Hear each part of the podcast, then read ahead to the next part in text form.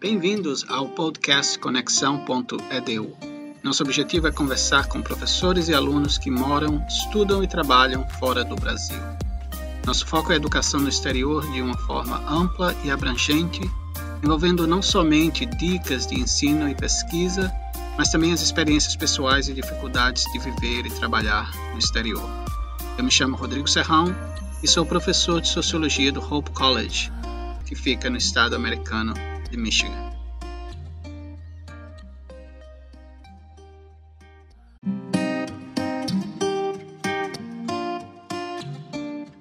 Meu convidado hoje é Diogo Oliveira. Diogo é professor assistente na Escola de Informação da Florida State University. Ele iniciou na Florida State em 2018 após obter o seu doutorado em engenharia elétrica pela Universidade do Sul da Flórida, University of South Florida, que fica na cidade de Tampa, na Flórida. Antes de se mudar para os Estados Unidos, ele trabalhou por vários anos no Brasil como analista de redes e professor universitário. Os temas de pesquisa do Diogo são performance de redes, segurança cibernética, recuperação de desastres e resiliência. Mais especificamente, seus estudos focam em Software Defined Networking, virtualização de serviços de rede, internet das coisas e armazenamento descentralizado. João é natural de Goiânia, no centro-oeste do Brasil, e hoje mora na cidade de Tallahassee, no estado americano da Flórida.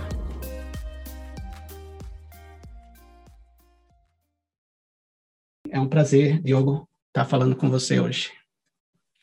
Rodrigo, prazer. Obrigado pelo, pelo convite. É um prazer participar do seu, do seu podcast, que inclusive é, uma, é um, um recurso não tão recente, mas que acabou se tornando mais divulgado recentemente e que eu uso muito, eu adoro. Então, muito obrigado.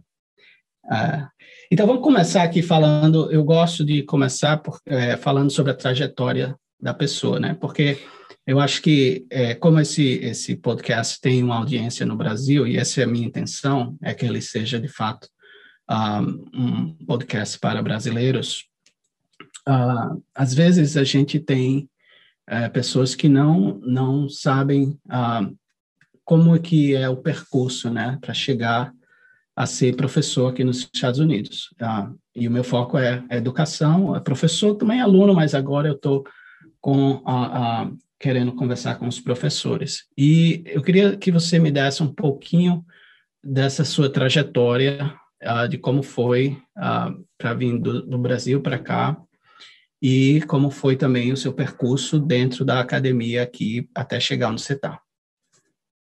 Tá.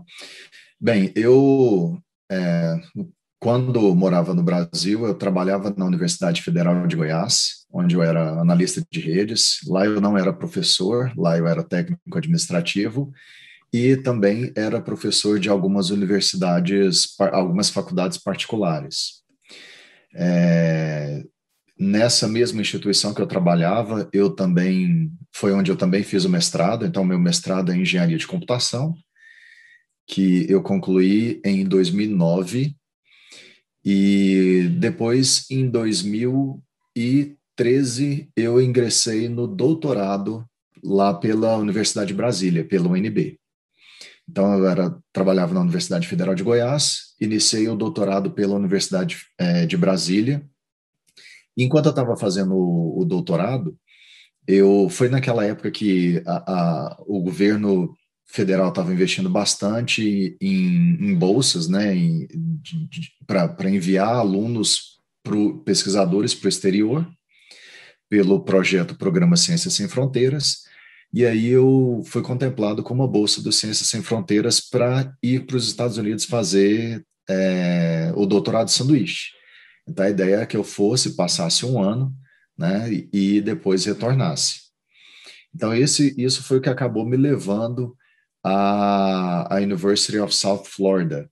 Eu procurando algumas universidades, né, que eu pudesse ir passar esse tempo, né, fazer esse intercâmbio. Das universidades que é, que eu pesquisei, que eu vi os professores, a USF acabou que foi uma que, que me atraiu bastante muito também pela cidade, né? Eu gostei bastante da cidade. E ah, então acabei indo. Nesse período que eu estava lá, eu fui fazer a apresentação em um seminário, lá na USF mesmo, E aí tinha um professor que ele gostou do, do que eu tive para apresentar, do que eu apresentei, e aí ele acabou me convidando, né? Ele chegou e falou: Ó, oh, Diogo, você não gostaria de fazer o doutorado pleno aqui? E aí eu aceitei, claro, tive que passar por todo aquele processo da, da seleção, né? Fui aprovado e aí eu decidi ficar por lá. Então, o que eu estava fazendo, na verdade, era fazendo o doutorado pleno na, na USF e fazendo também o doutorado pleno na UNB. Então, eu estava fazendo os dois concomitantemente. Só que, e que não, não teria problema, mesmo eu tendo sido bolsista, não teria problema eu ficar na, na USF, terminar o doutorado na USF e depois voltar. Porque, para quem não sabe, quando você obtém alguma bolsa, algum financiamento né, do governo federal, via de regra, acredito que tem exceções, mas via de regra você precisa voltar para o Brasil para meio que pagar aquele tempo que eles investiram, o dinheiro e o tempo que eles investiram em você.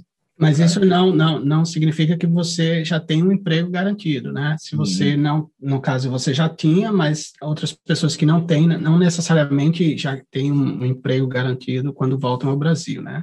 Eles é, vão concorrer, vão passar por concurso, tudo isso. Exatamente. Inclusive, essa, essa obrigação de retorno ao Brasil era por causa da bolsa que eu, com a qual eu fui contemplado, que era do Ciências Sem Fronteiras, independente do emprego que eu já tinha. Uhum. Né? Então, você, como uma forma de retribuir o governo federal brasileiro pelo investimento que eles fizeram, você precisa, geralmente são dois anos. Então, você precisa voltar para o Brasil e ficar dois anos. Esses dois anos não precisa ser logo de imediato, ou seja, se o, o doutorado sanduíche seria um ano, o tempo de intercâmbio seria um ano, não precisaria, terminando o ano, voltar e ficar dois anos no Brasil. Poderia ser mais tempo, mas teria que voltar. Uhum. Né? É, acabou que eu terminei o doutorado na, pela USF e eu optei, conversando com a minha família, nós acabamos é, é, decidindo que ficar nos Estados Unidos seria melhor por causa das oportunidades. Então, quando eu terminei o doutorado, eu acabei aplicando para algumas, é, é, algumas posições em diferentes universidades nos Estados Unidos, e a Florida State University foi a que me chamou mais a atenção, a que me agradou mais pelo projeto deles, pela oferta deles, e aí eu acabei é, optando por, por ficar lá. Atualmente, a gente está conversando aqui, eu estou no Brasil, é, então, quando eu falo lá, né, é, estou me referindo a, a Tallahassee, aos Estados Unidos. Okay. Então, foi por isso que eu acabei optando por ficar lá. Ah, você está no Brasil? Estou no Brasil, estou ah, no tá. Brasil. Eu pensei que você estava no seu apartamento lá, né? É, não, estou num apartamento aqui de, de Goiânia. Eu sou, eu sou de Goiânia, Goiânia, okay. Goiás. Estou aqui no apartamento de Goiânia. Ok. É, isso é interessante, né? Porque você pode estar em qualquer lugar do mundo hoje e trabalhar em qualquer lugar do mundo. E também, no caso, você tem uma aula para dar hoje para o pessoal de lá, né? Exatamente. O ano passado eu vim para cá no dia 13 de março para passar o Spring Break. Hum. Então eu ia passar uma semana. Que é em que época? Dia... O Spring Break é para quem está ouvindo. É, é final de março. Geral, de metade março. de março, final de março, né? Que é uma, normalmente uma semana. Opa, peraí. Isso, é, normalmente é uma semana. Foi é, é, no ano passado, começaria no dia, se não me engano, no dia 16 de março. Então eu vim no dia 13 de março, que era uma sexta-feira, cheguei aqui no sábado, dia 14. Quando foi na segunda-feira, dia 16, por causa da pandemia, fechou aeroportos, fechou tudo. Acabou que eu fiquei aqui até dezembro. Então, Uau. assim, sobre isso que você está falando, né, de... É, é, é, e não interferiu em nada, né? Não interferiu em nada, até porque as matérias que eu leciono são do mestrado, né, tem, nós temos um programa de mestrado em tecnologia da informação, e o mestrado ele é 100% online, uhum. então não, não faria diferença nenhuma. A, o, o, a, a graduação tem disciplinas online, mas a maioria das disciplinas são presenciais. Então, para okay. essas acabariam causando problema. Mas como as minhas matérias eram todas online, não mudou absolutamente nada.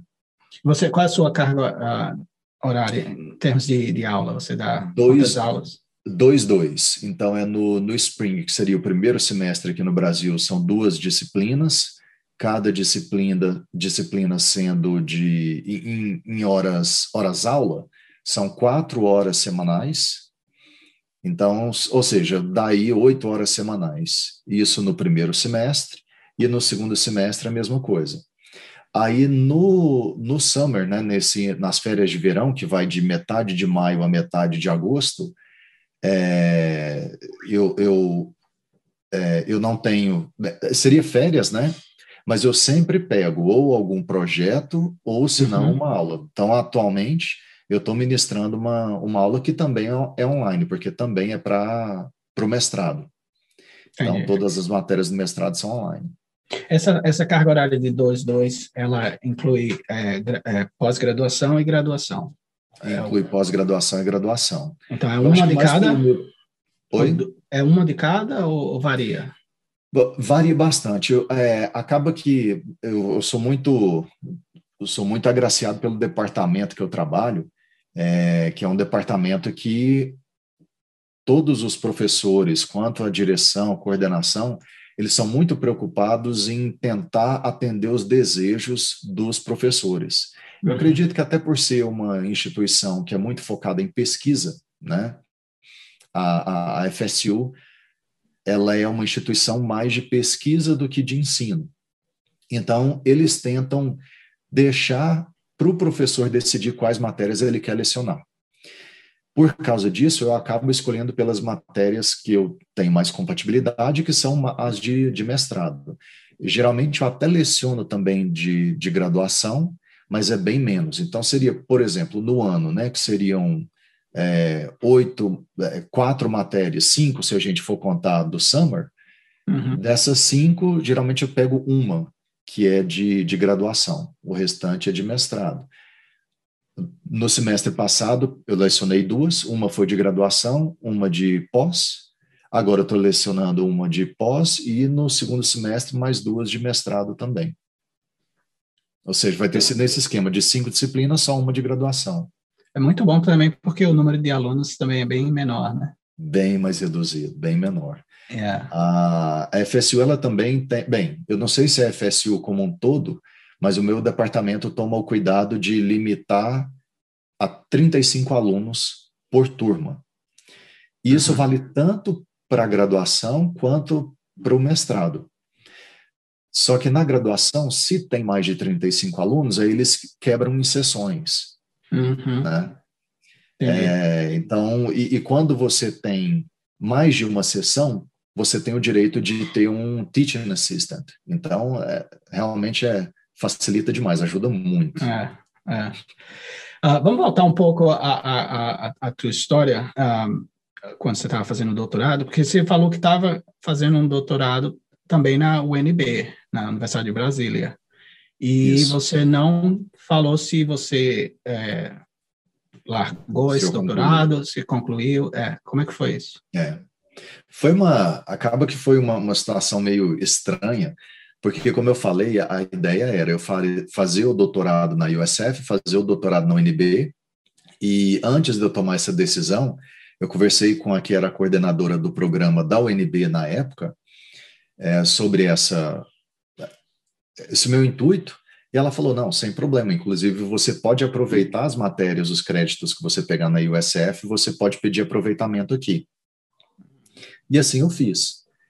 Só que acabou que trocou o coordenador e quando trocou o coordenador, o meu quem era o meu o meu major professor, meu é, é o, o, meu orientador, orientador yes. é o meu orientador lá na na UNB, é, ele saiu, ele pediu demissão, então eu teria que encontrar um outro orientador. Aí eu fui falar com o coordenador do curso novo e foi quando eu expliquei toda a situação e ele pegou e falou assim: não, mas você não pode estar matriculado em um programa, um outro doutorado pleno, mesmo que seja no exterior, e estar fazendo aqui também.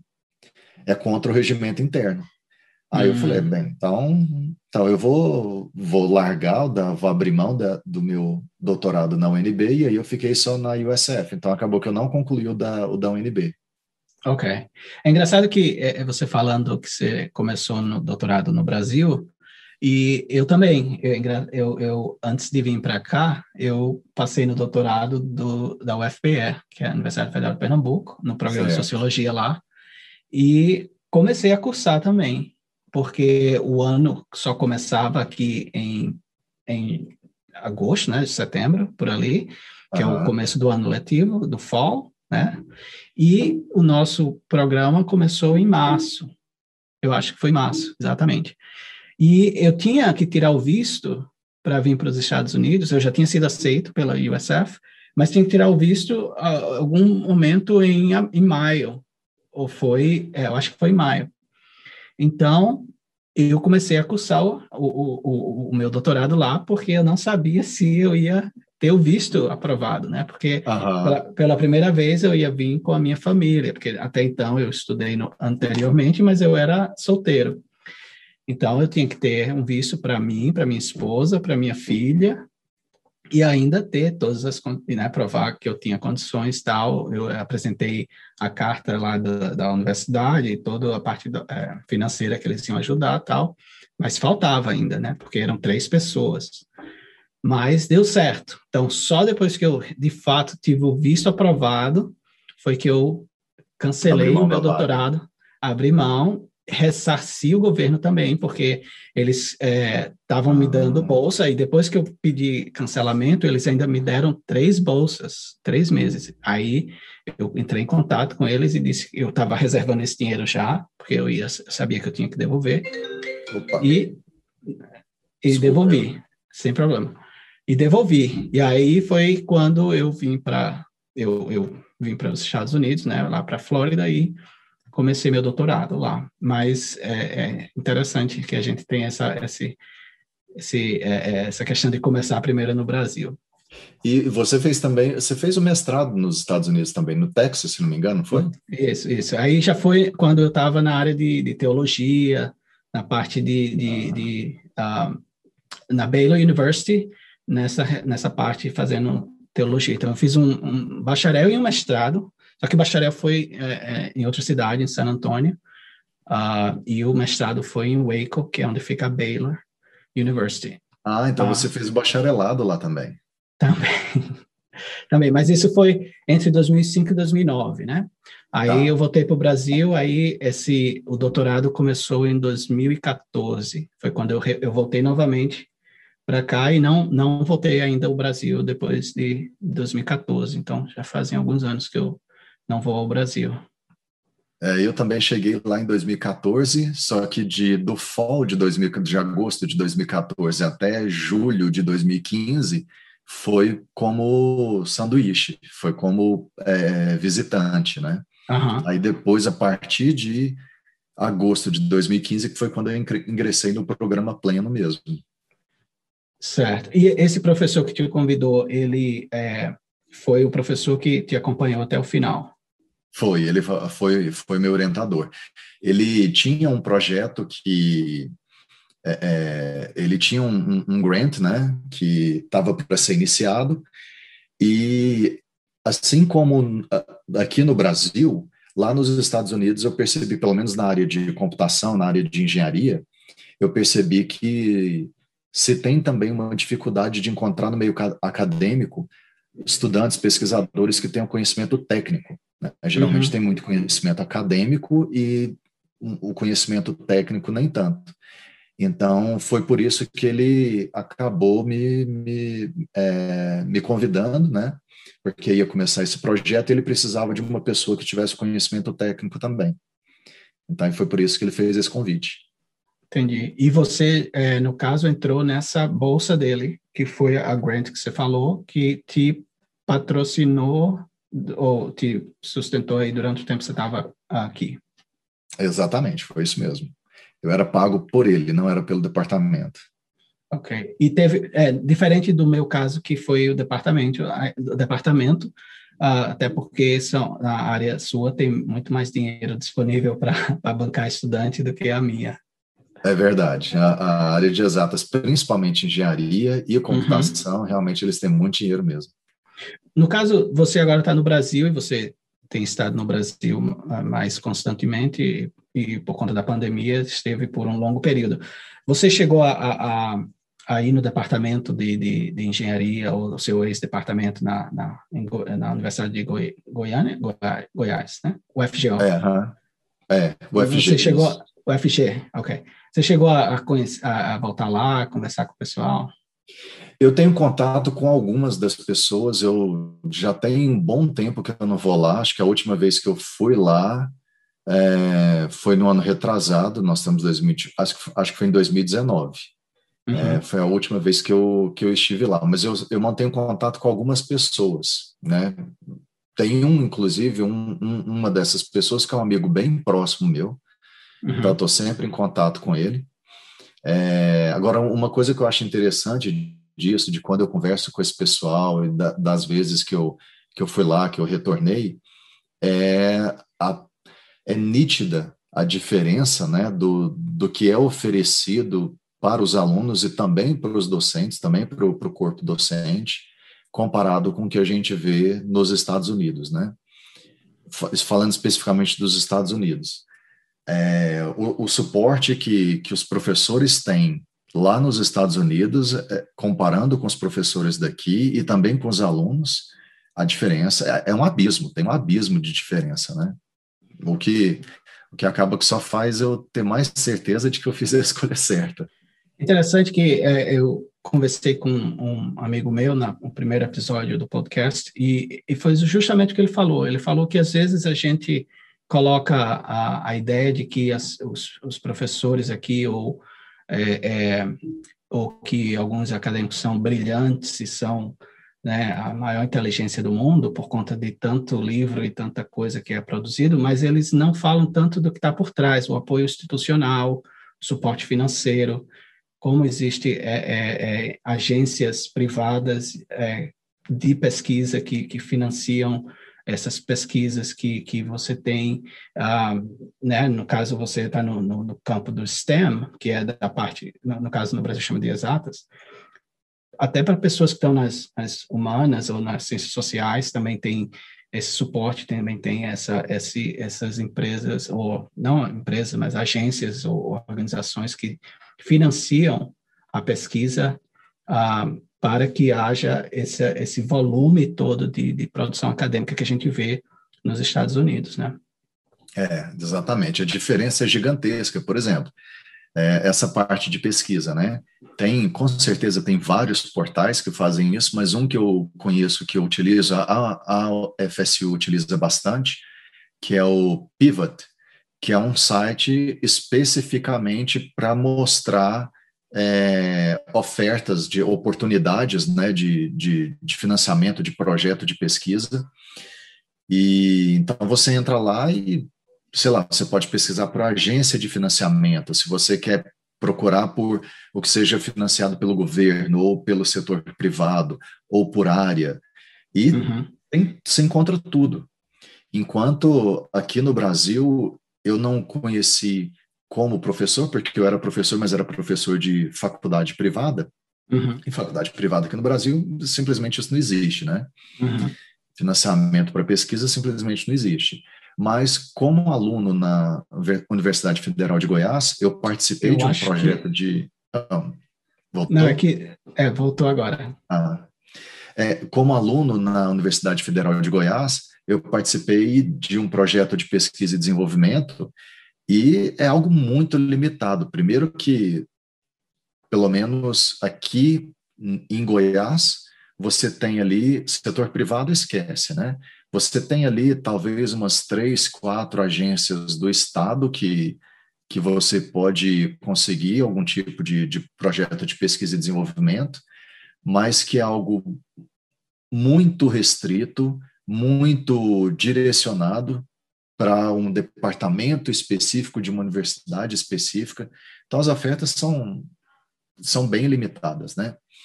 Então, começa por aí, aí você vai ver também o que é ofertado, quais os ganhos, não necessariamente financeiro, mas o retorno que o corpo docente vai ter para participar de um projeto de pesquisa e desenvolvimento aqui no Brasil é, também é muito limitado, né? Então chega aquele ponto que o professor naturalmente ele vai começar a se perguntar, pô, vale a pena eu participar desse P&D, né? Uhum. Nos Estados Unidos é exatamente o contrário, né? Tem tanta oferta, tanto investimento, e aquilo lá conta tanto para ele, é, para a carreira dele, que o que o docente mais quer é fazer parte de, de um projeto de pesquisa e desenvolvimento, né? Uhum.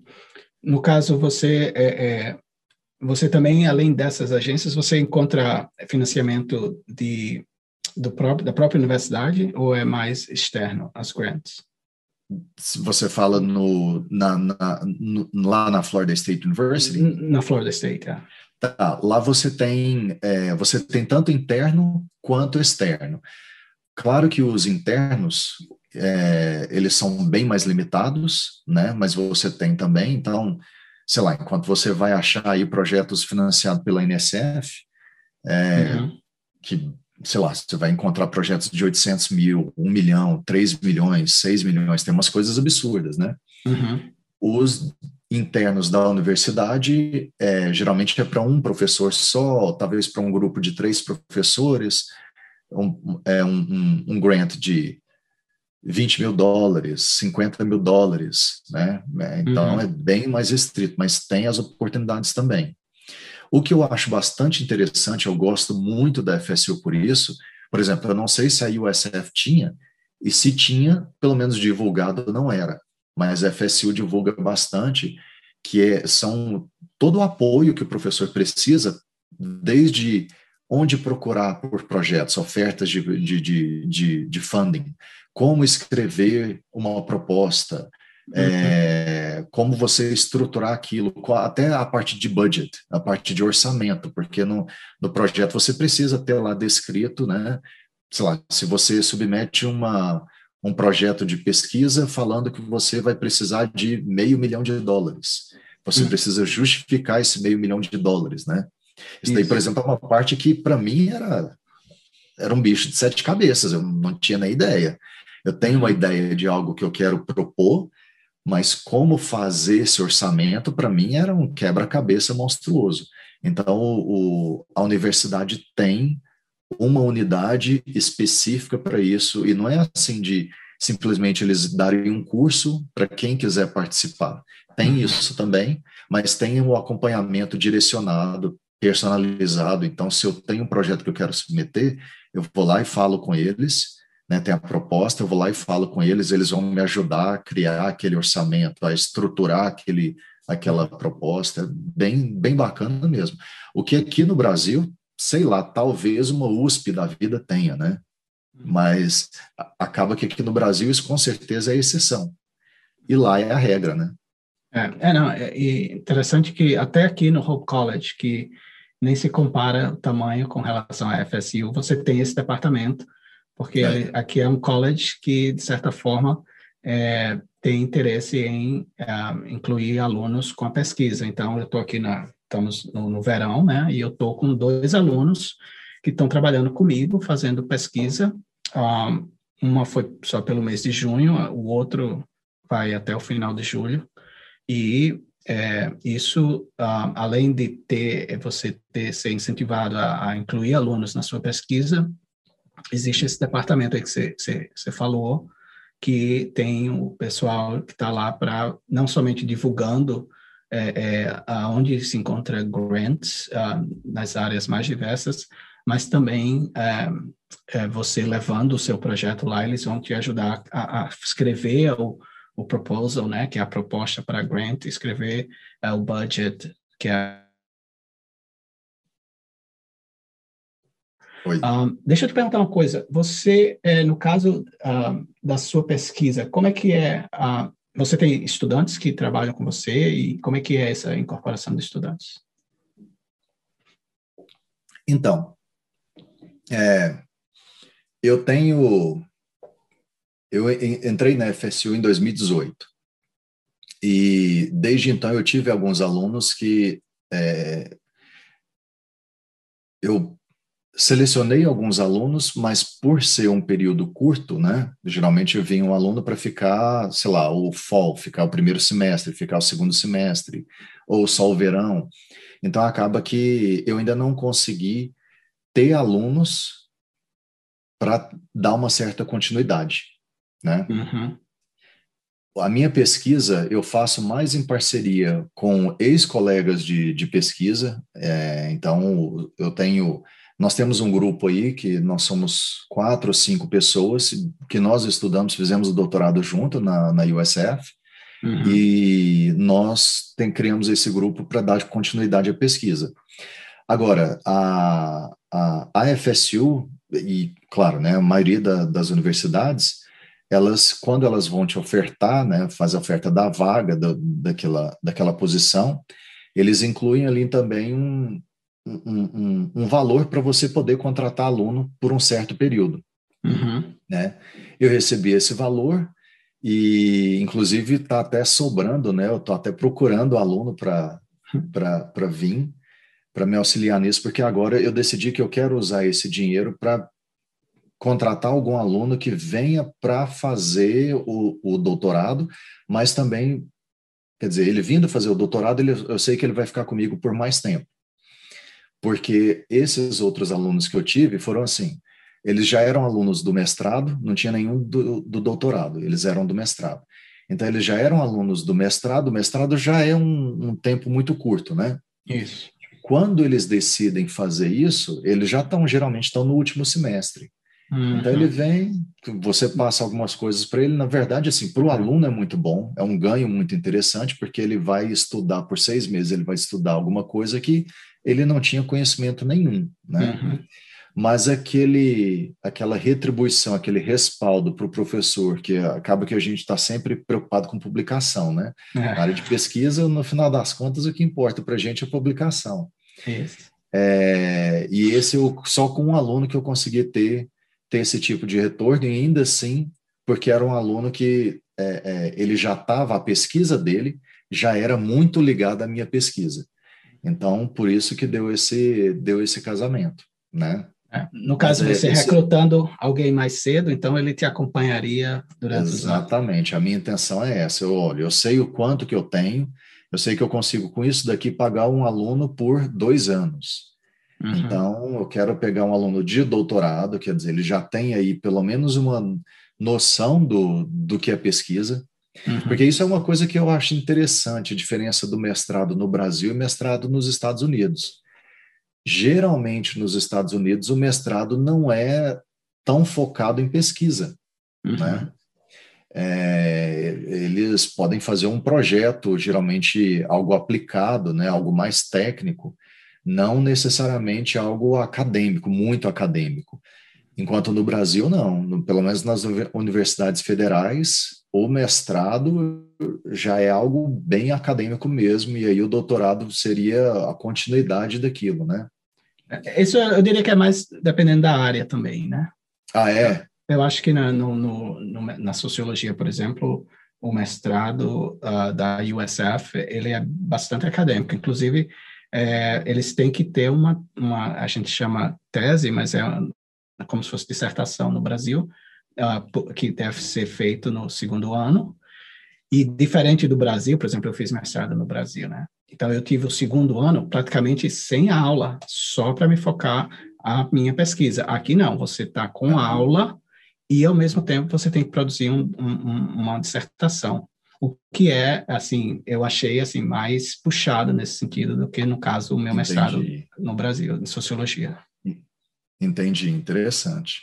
É porque no, no, no Brasil, é, o que eu vejo, e aí também pode mudar de programa para programa, mas o que a gente vê é que a maioria dos, dos departamentos e dos orientadores, eles exigem que o aluno publique, nem que seja, ah, você tem que publicar um artigo, Pode uhum. ser em congresso, num, sem precisar ter fator de impacto, nada disso, uhum. mas uma publicaçãozinha você tem que ter, né? Isso é o normal. Uhum.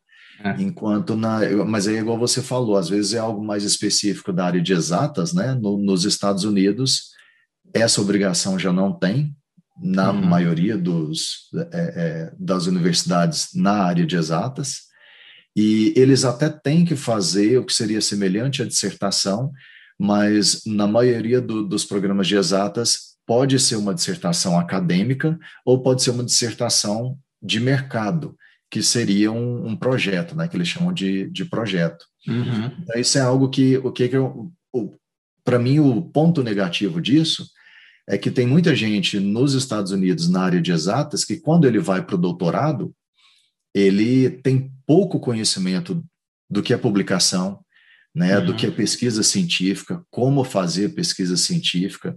Ele pode até já ter lido alguns artigos, mas aquele aquela bagagem de saber como estruturar, como encontrar uhum. o, o, o, tópico, como embasar aquele tópico, o que usar para dar corpo àquele artigo, uhum. é, eu vejo que eles têm uma dificuldade maior quando comparado com o um aluno brasileiro que fez mestrado, né? Uhum. O, o, mestre do Brasil. Então, por causa disso, é que eu decidi que esse dinheiro que eu tenho agora, eu vou esperar um aluno ingressando no doutorado, né? E para ir financiar esse aluno, para ele poder ficar mais tempo e a gente poder colher frutos. Né? Você está procurando um aluno brasileiro ou não? Ou qualquer americano, qualquer lugar? Eu, não, para mim não faz diferença. Eu, particularmente, eu prefiro o internacional. Uhum. Mas pode ser brasileiro, pode ser de qualquer país, pode ser americano também.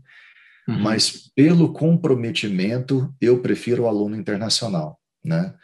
O americano ele tem, eles pensam muito no, no, no salário, né? No, no quão, quanto eles vão ganhar. Hum. Então, a chance de uma. Eu, por exemplo, eu tive essa experiência, que inclusive foi. É, é, era um aluno da graduação, americano, mas o pai dele brasileiro. E aí o pai dele falou, né? Ô, Diogo, meu filho ele tá, tá procurando aí, né? Alguma coisa para fazer, um, um projeto para ele pesquisar. Aí eu peguei e chamei ele lá no meu, meu escritório tal, acertamos as coisas, ele começou a, a trabalhar comigo. Duas semanas depois, ele recebeu uma proposta de emprego numa empresa e foi embora. É, o que está certo, ele tem que fazer isso mesmo. Agora, a, a, a diferença é que o americano, ele pode fazer isso a qualquer momento, né? O aluno internacional, ele está é. Tá vendo aquela, aquele estudo como uma oportunidade dele migrar Sim. definitivamente para os Estados Unidos. Isso. Então você vê um comprometimento maior, né? Ele entende que aquilo ali é, é algo que ele tem que dedicar, né? Como uhum. sendo um trabalho. Isso. Enquanto o americano jovem, pelo menos, eu acho que ele não enxerga aquilo como sendo um trabalho, né? Uhum. Até mesmo as leis, né? As leis não permitem que o aluno internacional pegue um emprego antes que ele termine, antes dele terminar o, ou dela terminar o, o seu curso, né? Exatamente. Tem os momentos exatos ali que ele que ele ou ela pode trabalhar, mas não é necessariamente durante todo o tempo. Eles têm que terminar o, o, o curso para depois poder aplicar para um trabalho, alguma coisa assim, né? É, exatamente. Eu acho que assim, o aluno, ele, a pessoa tem todo o direito de procurar, claro, ela vai procurar o que é melhor para ela, né? Mas para nós, como professor, como pesquisador, você quer poder fazer um planejamento, né? Então, Isso. quando você contrata alguém e aí essa pessoa sai no meio do caminho, essa quebra, eu sempre costumo falar o seguinte: eu costumo falar sobre tempo de retomada. Eu acho que o tempo de retomada, se uma pessoa sai, ou, por exemplo, se você está lendo um livro e aí, por algum motivo, você tem que interromper aquela leitura, sair ali e voltar. Se dificilmente você vai iniciar novamente de onde você, exatamente onde você parou, né? Você vai ter que voltar ali tem uma, duas páginas para. É, então você vai ter que voltar ali uma, duas páginas para para você relembrar o que você estava fazendo.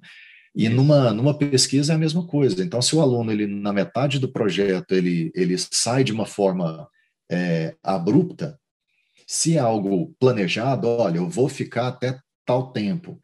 Você, como pesquisador, tem tempo de procurar uma outra pessoa ou, ou fazer o que for necessário para diminuir o impacto dessa, dessa saída. E com o aluno internacional, eu acho que a chance de ter essa quebra aí é menor. Uhum. Né? Interessante. Uh, antes da gente entrar na área da, das, de, de, sala de aula, de ensino, deixa eu é, compartilhar aqui a tela mais uma vez para quem está ouvindo, não vai poder ver o que a gente vai ver agora, mas eu vou tentar descrever um pouco. Você está tá vendo aqui? Estou sim. Então, uh, Diogo, fala sobre essa pesquisa aqui e que resultou nesse livro e, e bom, o assunto para mim é completamente obscuro, é. mas uh, esse foi aqui o resultado da sua dissertação, uh, do seu da sua tese foi. de doutorado. Isso. É, exatamente. O, esse, esse livro, ele, como você falou, ele é o resultado da minha, da minha tese de doutorado. No caso, e... tese, a tese é, ok, nos Estados Unidos a gente chama de dissertação é, é o, o, produto do doutorado e, e, a tese é o produto do mestrado, mas no Brasil a tese é o é produto do doutorado. Ok. É. Então essa aí foi a sua tese. Isso, esse foi, foi, foi a minha tese. E a minha pesquisa era o seguinte: é, eu sou da, da área de performance de redes, então, é, é, e segurança cibernética. Então, o que eu sempre pesquisei foi como você ter uma a comunicação entre sistemas digitais, né, entre computadores, entre é, é, qualquer tipo de, de aparelho digital que comunica principalmente através da internet, como tornar essa comunicação mais performática, melhor e mais segura. Uhum. E, e, com a, a, chegada da computação em nuvem, né, que tem uh, acabou se tornando uma tendência e virou uma realidade hoje em dia, é, um, um, outro problema que, que acontecia quando não se, o que acontece ainda quando não se faz uso de computação em nuvem é com relação aos equipamentos que você precisa ter dentro de uma infraestrutura de computação, né? Então, por exemplo, na sua casa você tem o, o modem, né, que é o que permite você comunicar com a, com a internet. O uhum. que, que acontece? Se você for uma, vamos supor que mudou a tecnologia. Então, se você tem uma DSL na sua casa e de repente você vai contratar uma outra, algum outro tipo de serviço, você vai mudar para um cable modem. Naturalmente, aquele modem que você tem vai ter que ser trocado. Você vai ter que sair de um que suporte, que é o que você tem, que suporta DSL, vai ter que trocar ele para um outro que suporte cable modem, né? Então, a tecnologia, ela está muito atrelada ao equipamento, né? É que a gente chama de sistemas embarcados. A ideia da, da virtualização de serviços de rede é que você tenha um equipamento que qualquer que seja, qualquer em teoria, né?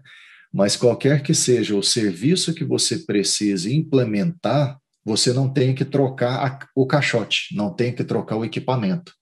Você tem que fazer uma, uma nova codificação, né? Você precisa de um novo software a ser instalado naquele, naquele equipamento, mas uhum. que vai te, te propiciar, permitir que você utilize esse, essa nova tecnologia. Bem, agora, o problema é que quando você faz uso desse recurso. Opa, desculpa. Chegou uma ligação aqui, desculpa, Rodrigo. Mas o problema é que quando você tem uma, é, é, você tem uma infraestrutura que faz uso de muitos desses dessa virtualização de serviços de rede, você está criando a dependência desses serviços. Né? É uma uhum. tecnologia inovadora, é uma tecnologia funcional, é uma tecnologia que traz muito dinamismo para a infraestrutura, sei lá, de uma, de uma, de uma é, empresa de telecomunicações, uma operadora de, de telecom, uhum. mas ao mesmo tempo traz novos desafios por ser uma tecnologia nova. Um desses desafios é a, a, a resiliência. Então, se você tem um equipamento que ele acaba que passa a tomar conta de vários serviços fundamentais, e se aquele equipamento falhar, o que fazer?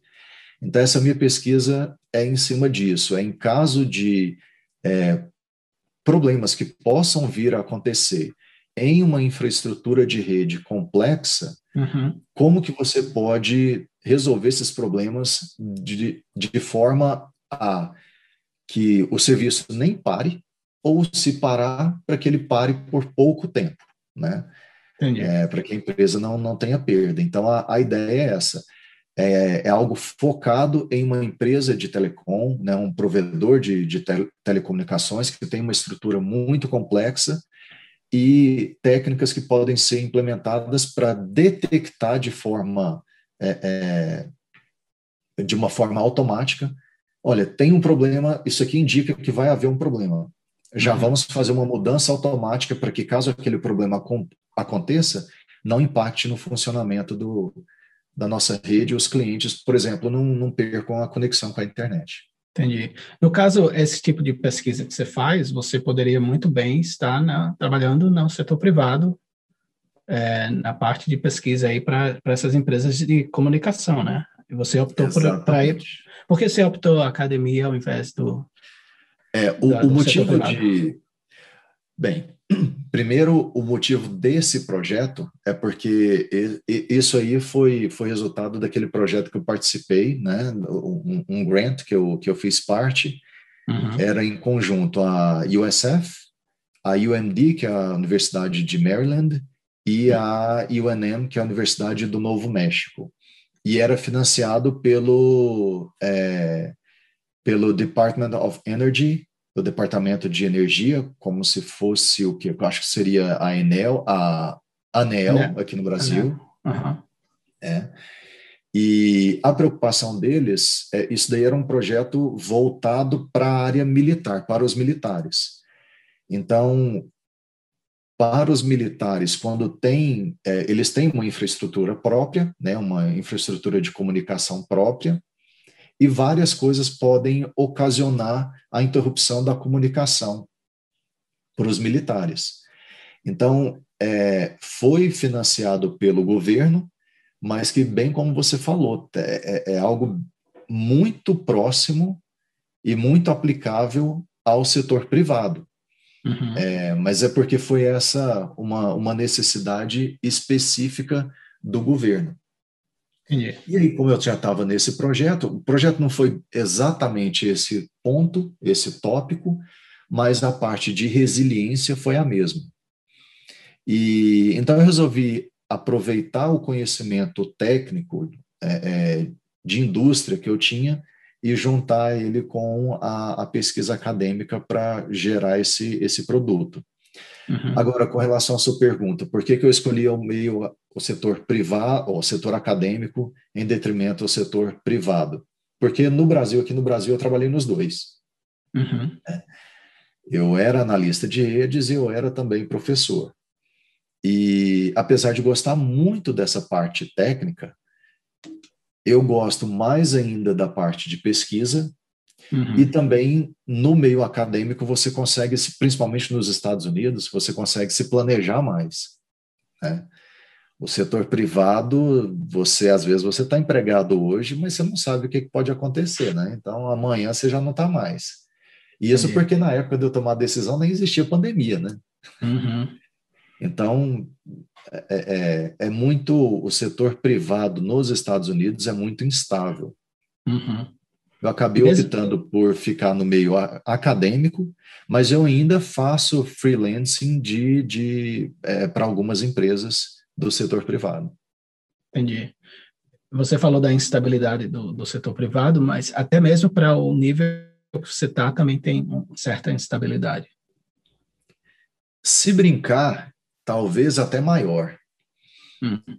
Porque apesar de ter mestrado, doutorado, hoje em dia a idade, pelo menos na minha área, né, conta muito. Então, eu concluí em 2018, eu estava com 37 anos.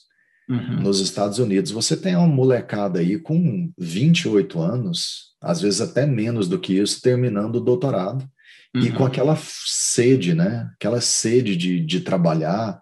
É, geralmente meio acadêmico não é muito bem visto, não é muito atrativo para a maioria dos jovens nos Estados uhum. Unidos.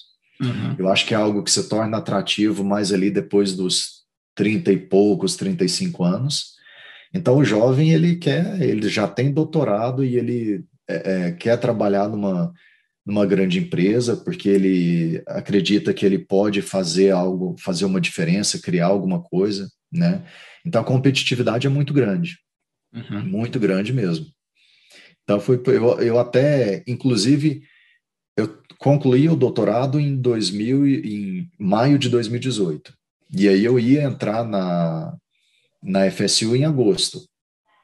Eu até peguei um, um internship de maio até agosto, né, para trabalhar naquele período ali, no, no setor privado, e só serviu esses três meses, só serviu para aumentar minha certeza de que eu tinha que ir para o meio acadêmico mesmo. Uhum. O ambiente é muito legal, eu gosto de, daquele tipo do, do ambiente é, do setor privado, mas quando você vê, né, você está vendo aquilo de perto, quanto de gente boa que está saindo e com aquela fome, e aí quando você, como é o seu caso também, né, você tem esposa, você tem filhos, quer dizer, você uhum. não pode se dar o luxo de fazer o que os jovens podem fazer aqui. Se é. precisar ficar 18, 19 horas na, na empresa, eles ficam, né? Então, Isso. eu gosto dos dois ambientes, mas eu acho que o, o, a segurança e a estabilidade, a facilidade de você se planejar no setor acadêmico é o que me chamou mais atenção. Entendi. Então, vamos, eu, eu vou aqui só uh, mostrar a sua página aqui na, na página institucional do, da FSU, né, no College of Communication and Information, uh, na Florida State. Né? Então, aqui tem sua, todo o seu, bom, deve ser selecionado aqui sua pesquisa, sua... É, tem que atualizar. E sua bio. E tem um, um link aqui para o seu site pessoal. Deixa eu clicar aqui. Que é... é não tem nada também. É, bom, mas está aí, eu vou deixar tudo isso na descrição do, do, desse vídeo, junto com esse, a página do seu livro também, para as pessoas que quiserem uh, falar com você. Uh, a gente vai entrar agora no último tópico, que é a parte de, de ensino, né? Então, a gente está falando sobre o, o mundo acadêmico, ele se divide entre várias coisas, não só ensino e pesquisa, mas uh, são duas uh, das maiores, uh, vamos dizer assim, dos maiores braços da, da educação. Uh, então vamos falar. Eu queria que você primeiro falasse um pouco sobre como foi a sua primeira aula nos Estados Unidos. Como é que foi essa? Pois é, é eu acredito que assim muito por eh, o tempo de, de sala de aula que eu já tinha no Brasil, né? Que eu comecei a dar aula no Brasil. Eu comecei dando aula aos 18 anos em curso de inglês. Né? Ok. É, eu dei aula de inglês até, sei lá, de 2000 até 2003. Depois eu passei a dar aula de cursos técnicos de informática. Isso foi até 2008. E em 2008, aí eu comecei a dar aula, apesar de que eu ainda não tinha o mestrado concluído, mas eu já comecei a dar aula para graduação e especialização, né? Então, quer dizer, quando eu fui para os Estados Unidos, eu já tinha de sala de aula, eu já tinha uh, ah, 14 anos de, de experiência em sala de aula, né? Okay. Agora, claro, é um negócio totalmente diferente, um ambiente totalmente diferente, né? Começar pelo idioma. Uhum. É, mas que também foi bem aos poucos, porque primeiro eu trabalhei como Research Assistant e Teaching Assistant na, na USF. Uhum. Como teaching assistant, eu era responsável mais por passar os assignments, corrigir provas, corrigir é, é, exercícios, esse tipo de coisa. Mas volta e meia o professor pedia que eu desse uma aula ou outra, né? Então eu fui pegando a experiência com a, a lecionar em inglês, de forma que quando eu cheguei na FSU eu já estava mais é, mais preparado para isso. Agora, ainda na USF, a primeira vez que eu, que eu tive que dar aula foi aquele nervoso, né? O suor escorrendo pela perna, bate um nervoso mesmo, porque você fica muito, eu pelo menos, ficava muito inseguro com relação ao idioma. Apesar de eu não considerar que o meu inglês seja ruim, mas, obviamente, vai ter as falhas, ainda mais com nervosismo junto. Isso era a minha preocupação maior. Não era nem tanto com o conteúdo, né? Era mais de, às vezes, falar uma, uma besteira por causa da, da barreira do, do idioma.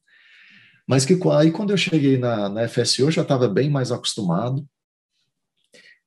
O que isso me assustou um pouco na FSU é que eu dei uma aula para graduação, a primeira turma que eu dei aula na graduação é uma matéria é, é que, é, que é banco de dados, e como é o departamento de sistemas de informação que o pessoal trabalha muito com análise de dados, big data, né? Então, banco de dados é algo muito atrativo para eles. Então, o que aconteceu? Eu fui para dar, lógico, né, eu tinha visto isso antes, mas quando eu cheguei e vi, como tinha uma procura muito grande, a turma tinha 89 alunos. E aí eu pensei, ah, 89 alunos, né, vai ser uma sala, uma sala grande, mas quando eu cheguei para olhar que era no, no auditório, sabe aquele estilo de, de filme americano, aquele professor dando aula no auditório? É exatamente aquilo. Uhum. Exatamente e aquilo. Você Quando tinha um microfone para falar? Tem microfone, microfone, tem aquele reto projetor, igualzinho uhum. em filme, né? Quando eu vi aquele, é, é, aquele auditório lotado de gente, aí uhum. me bateu nervoso.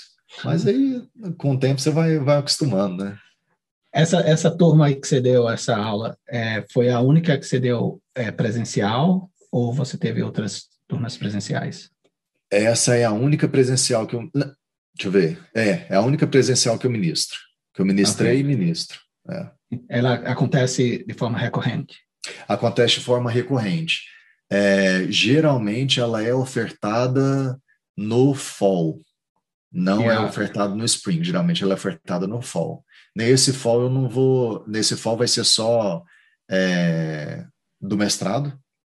Uhum. Mas acredito que o ano que vem eu devo voltar a lecioná-la.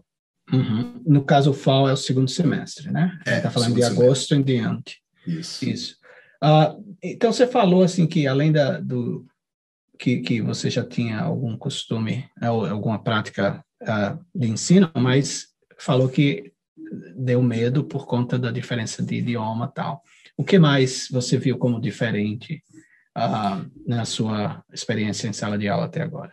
Ó, oh, é, agora com relação à, à, estrutura, a forma como a, a, a disciplina é ofertada aos alunos, muda tudo. Na minha opinião, muda completamente.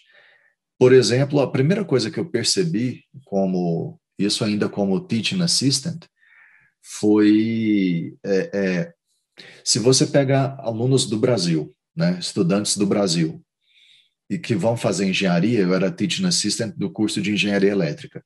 Então, se você uhum. pegar alunos do curso de engenharia elétrica, você coloca qualquer problema de matemática para um, um, um, engenheiro do Brasil uhum. e ele vai resolver aquilo com certa facilidade, né? É, e, e, assim, coisas mais complexas mesmo o que nos Estados Unidos provavelmente eles nunca nem viram, né? Só que a forma como eles vêm do ensino fundamental, passando para o ensino médio, até chegar no, no ensino superior, eles são criados, base, são ensinados baseados em experiência. Então, quando chega lá no, na graduação, algo que isso me marcou muito é a noção do que eles vão fazer. Então, por exemplo, aqui no Brasil, é muito comum você ver pessoas ingressando em um curso e com um ano, um ano e meio, dois anos, ela largando. Por quê? Porque ela achava que aquilo ali é o que ela queria. Aí ela entra, ou é difícil, ou não é o que ela quer, ela larga. O índice de desistência é muito grande, né?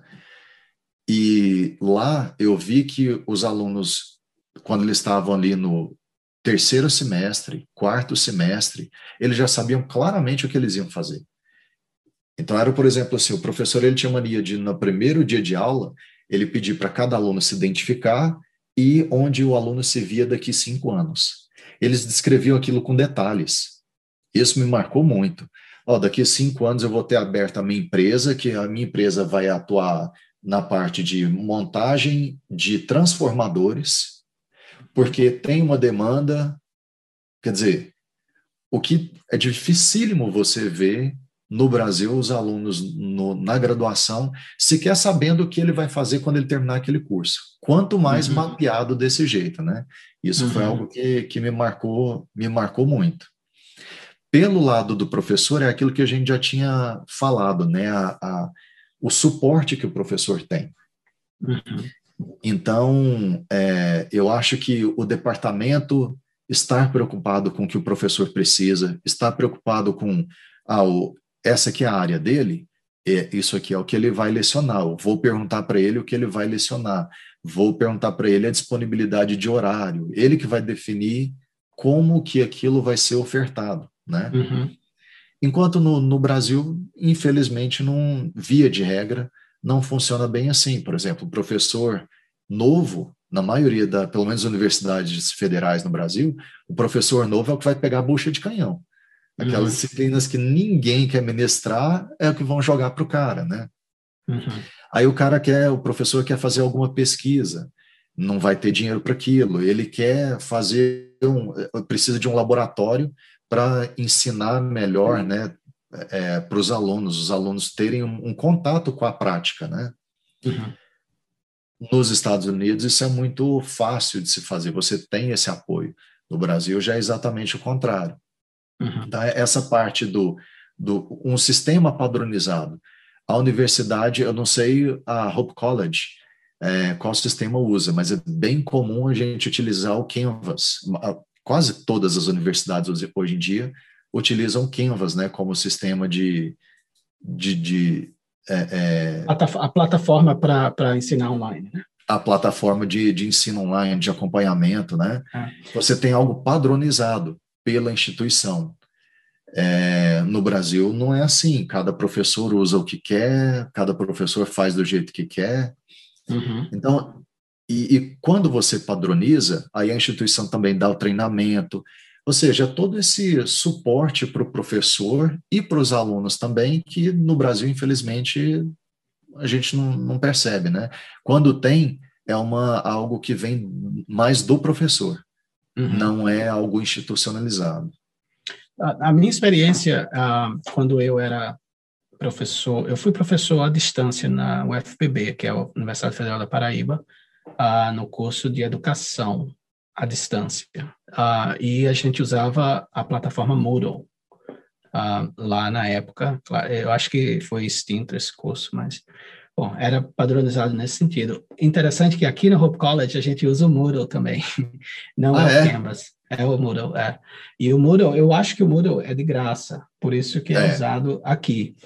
Uh, o Canvas, que foi minha experiência lá na USF, ah, eu achei muito melhor. E antes do Canvas, eu usei também o Blackboard, que eu usei na, na Baylor.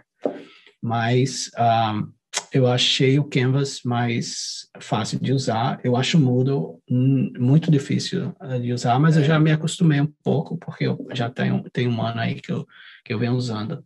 Mas, o, é... Por exemplo, a, a Universidade Federal de Goiás, é, aí o que eu falo da, da falta de padronização. Então, ela tem a infraestrutura, tem o Moodle, tem o outro, que é até um sistema proprietário, que foi desenvolvido pela Universidade Federal do Rio Grande do Norte. Uhum. Tem esse sistema. Eu acho, se não me engano, eles têm três sistemas diferentes. E aí, mas o professor usa uhum. o que ele uhum. quiser. É. Né? Quer dizer, isso aí gera uma incompatibilidade entre a, o aluno sai de um curso, vai de uma é. matéria, vai para outra matéria, é. Mudou tudo, né? Agora, você falando do Blackboard, a FSU utiliza o, é, utiliza o Canvas como o sistema mais de, de acompanhamento, de assignments, de grading, né? Quer dizer, de quase tudo, com exceção das aulas. Aí as aulas, eles agora passaram a adotar o Zoom, mas eu ainda utilizo o Blackboard. Eu, hum. por algum motivo, eu gosto muito mais do Blackboard para aula online do que, do que o Zoom. Eu gosto bastante da ferramenta. Hum. É interessante. Eu, eu não eu, bom, eu nem sabia que havia esse sistema de, de, é de câmera que você fala para é. dar aula. Ah, Isso. tá. Eu acho que na época que eu usei foi 2005, 2004. Ah, acho era só Blackboard. Ainda, era só, é. era, só era tudo para escrever, fazer. É, chat, né? Chat é, e fórum. É engraçado, a, a, sabia que o meu departamento, esse mestrado que eu, que eu dou aula, é, eles utilizam um sistema é, é de, de ensino 100% online já tem 24 anos. Uau. Ou seja, há 24 anos atrás dava um curso de mestrado online. Era só nisso, era só através de chatting no começo, né? Ah, só através de, de, sala de bate-papo. É interessante. então, assim, é, é, é, isso é interessante porque é o motivo pelo qual o nosso departamento tem muito, teve muito menos dificuldade para adaptar a essa época de pandemia do que os outros departamentos. Porque uhum. nós já estamos tão acostumados a ministrar matérias online que não, não mudou muita coisa, né? Isso, interessante, cara. Ah, bom, e no caso eu imagino que você, é, utilizando essas ferramentas do Brasil, não houve nenhum problema com, com a sua, o seu período estendido aí, enquanto você estava impossibilitado de voltar aqui. Eu acho, eu imagino que você utilizou as ferramentas sem nenhum problema daí, é, com a, adaptabilidade e tudo mais. Sem problema nenhum. Utilizo elas daqui. É, a única, único detalhezinho e, e, que melhorou agora, né? Porque agora a, a, a diferença de horário está uma hora só, uhum. né? Mas que quando era de três horas, então eu dou as minhas aulas só à noite. Uhum. Hoje, por exemplo, eu dou aula no horário é, é, dos Estados Unidos, do, do, é, é do, da costa leste, das 8 às 10 da noite. Que tranquilo, porque aqui vai ser das, das 9 às 11. Uhum. Mas quando eram três horas de diferença, aí uhum. é que complicava, né? Mas agora não. Você entrava madrugada dando aula. Entrava de madrugada dando aula. Interessante. Diogo, uh, eu acho que uh, é isso aí. Eu acho que a gente conversou sobre as, uh, tudo que eu tinha programado.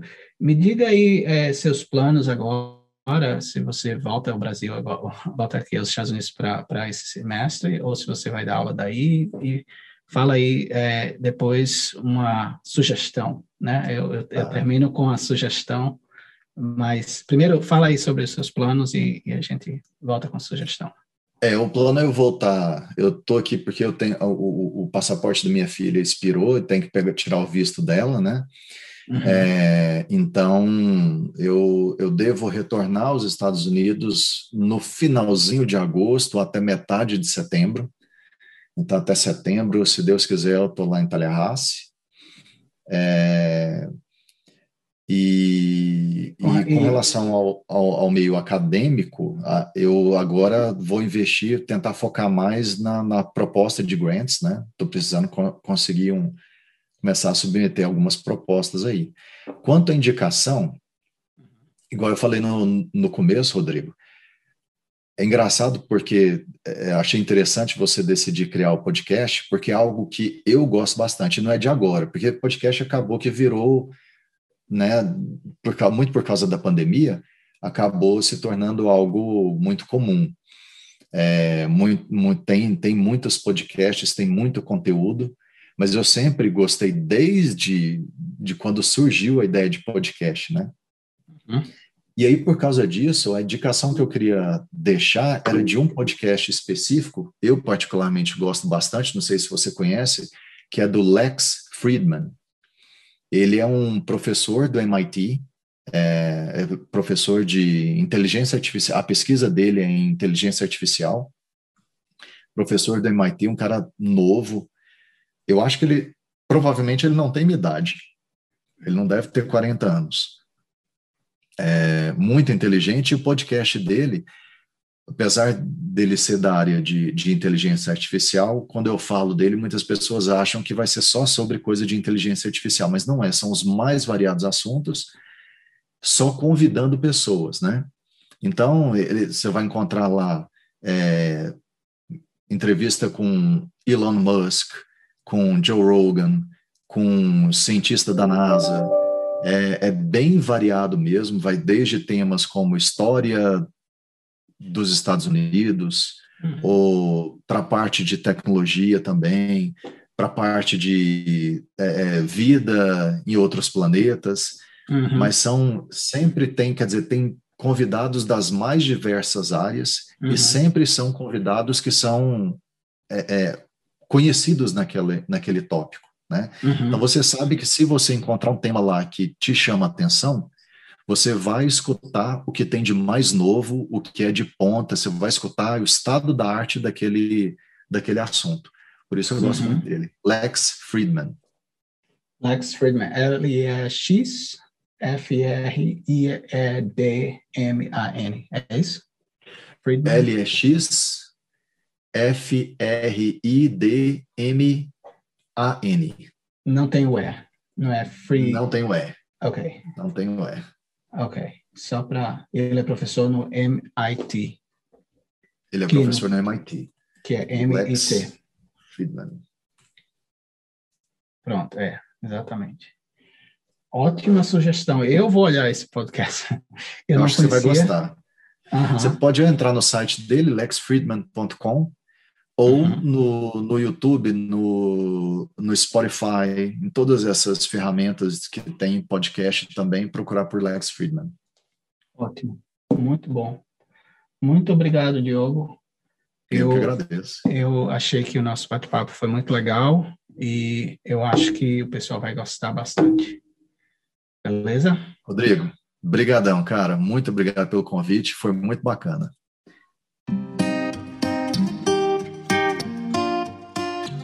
Obrigado mais uma vez ao Diogo Oliveira por participar deste episódio do podcast Conexão.edu. Obrigado também a todos vocês que ouviram o nosso bate-papo. Se você gostou desse episódio, se inscreva em nosso canal e compartilhe esse episódio com seus amigos. Nos siga nas redes sociais. Estamos no Instagram, no Spotify e no YouTube. Tchau e vejo vocês no próximo episódio.